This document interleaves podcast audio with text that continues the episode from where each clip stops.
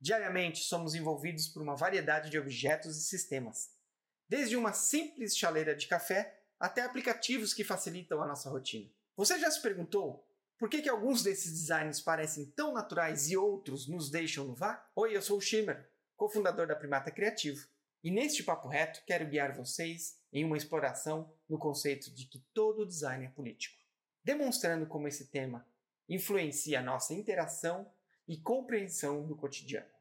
Design é, em muitos aspectos, uma forma de comunicação.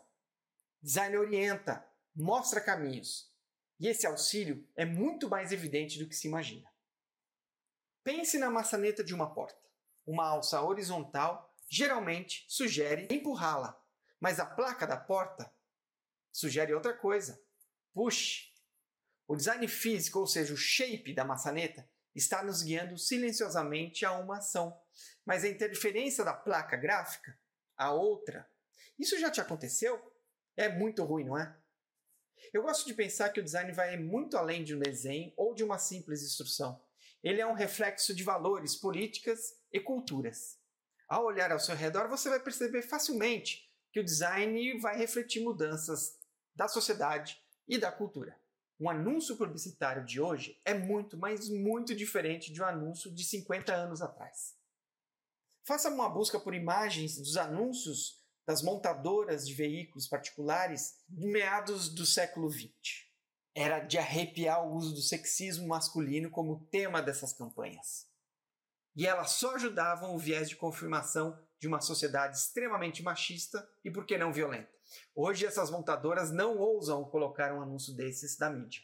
Só aquelas do nicho esportivo, de alto luxo, que não conseguiram superar seus trauminhas, se é que você me entende. Cada objeto, cada imagem, cada sistema tem uma história embutida. Pode ser uma história de inclusão, inovação ou, como em muitas vezes, de exclusão. Um prédio sem rampa de acesso, por exemplo, exclui e essas são histórias ruins que o design nos conta de forma silenciosa. O design inconsciente de seu papel político reproduz as falhas da sociedade.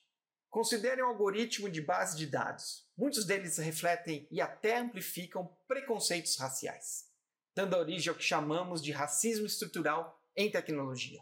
Quando um filtro de reconhecimento facial para login em aplicativos tem dificuldade em identificar rostos com peles negras, não é um bug, é um reflexo de péssimas decisões de design e de treinamento de dados. E essas são situações em que o design falha em desconsiderar e desrespeitar toda a diversidade da sociedade, principalmente a brasileira. Para combater essa falta de detramento da coletividade do design, há um livro que precisa ser mencionado: Políticas do Design, um guia não tão global de comunicação visual, por Ruben Pater e Grande Coletivo. Ele cita a comunicação visual, mas é uma cartilha muito mais abrangente e geral para os criativos. Em resumo, o livro incentiva os designers a refletir criticamente sobre os seus próprios trabalhos e a entender o design como uma prática imersa em complexidades políticas, culturais e sociais.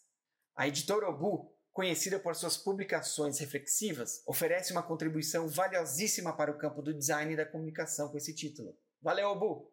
E como diz o meu colega Dani Berloff, só o letramento do design com política ajudará a entender como é crucial a conexão que existe entre a sociedade que cria as leis, as leis que alteram a realidade e o design que cria e consolida artefatos nessa realidade e, por consequência, impactam e transformam esta mesma sociedade.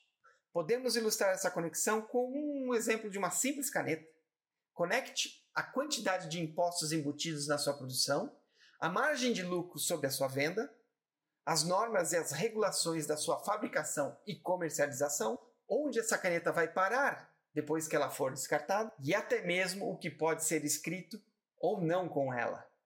Por trás de cada objeto sempre há uma série de decisões que foram pensadas ou não. Geralmente, a identidade de cada povo é apreciada e entendida através das suas manifestações artísticas e culturais. Mas todo design também é uma expressão daquilo que somos enquanto seres humanos e cidadãos. E por isso ele sempre vai representar nossos valores, nossas motivações e os nossos sonhos. E no final das contas, o letramento é muito mais do que reaprender a fazer as coisas de forma mais belas e desejáveis. É sobre tornar o mundo um lugar um pouco melhor. Apreciar as belezas das conexões e, ao mesmo tempo, nos dar a melhor consciência das histórias que o design nos conta. E como sociedade, nós temos esse poder. E também a responsabilidade de moldar essas narrativas para criarmos um mundo mais justo e inclusivo no futuro. Mas vamos atuar agora no presente.